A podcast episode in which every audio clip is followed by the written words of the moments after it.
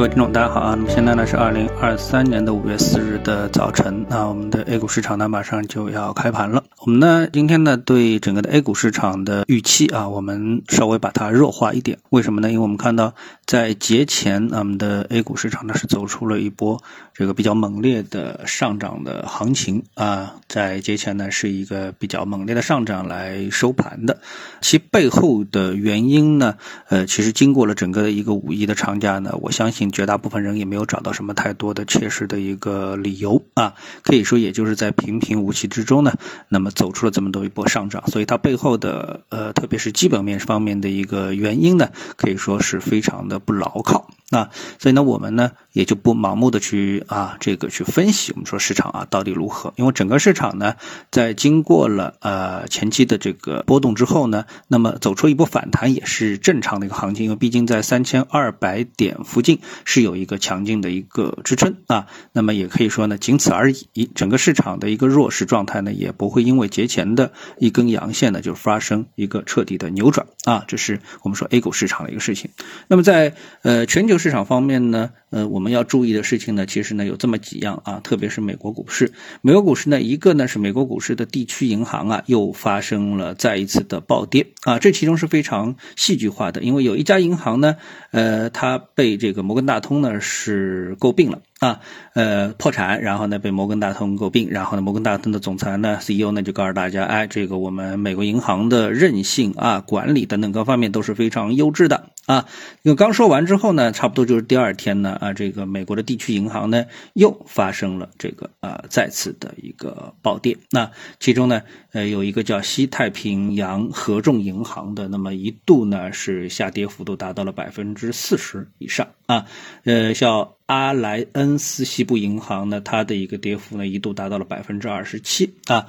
那么这个呢给整个的美国的银行业呢又蒙上了一层强大的阴影。为什么？因为大家呢呃都也已经是找到了这么一个逻辑，就是呃美国的银行业在美联储的这一轮不断的强劲的加息之下啊，它可以说是苦不堪言。那么连续的呢有银行进行一个倒闭啊，大的银行、小的银行、硅谷银行啊等等啊，那么这次呢已经是轮到第四家了，所以这。整个的美国的银行界可以说呢是比较惶恐的，特别是一些小型的银行啊。那么一旦它的资产结构上面和整个的高息啊、呃高利率的一个背景不是非常符合的话，它可能就会面临灭顶之灾。所以这时候呢，美联储就非常尴尬，尴尬到什么程度呢？那么市场是这么分析的：说美联储啊，如果加息，那么这些。小银行可能说我就死给你看啊，所以这次的这个下跌啊，就是一次预演，你要加我就死给你看啊。但是呢，如果你不加的话呢，那么说明美联储呢已经被吓着了啊，也就说明银行业确实是碰到问题了。所以呢，呃，市场呢就是用这种两相选择啊，向左向右都不是很不正确的这种。啊，这个分析的一个逻辑来，呃，揭示整个美国股市，特别是美国股市的银行股啊，所面临的这么的一个困境啊，面临这个困境。那这就是美国股市呢将目前碰到的最大的一个问题。那么在呃今天的这个晚间啊，那么美国呢是它的一个利率宣布的时间啊，就这一个次的最新的利率，它将会宣布是不是继续的加啊这个零点二五这样的一个利率，这是要这个关注的。好，那么我们再来看我们所呃一直关注的行业，也就是 Chat GPT 人工智能这个行业啊。那么这个行业呢，在美国市场呢形成了新的一个影响啊。什么影响呢？我们看到有这么一个行业啊。之前这个行业，当然我们如果说发生了，我们会觉得这个逻辑是很正确。没发生之前呢，可能大家也没想到为什么啊。像我们的那个新东方啊，在美国的这个股票啊是连续的，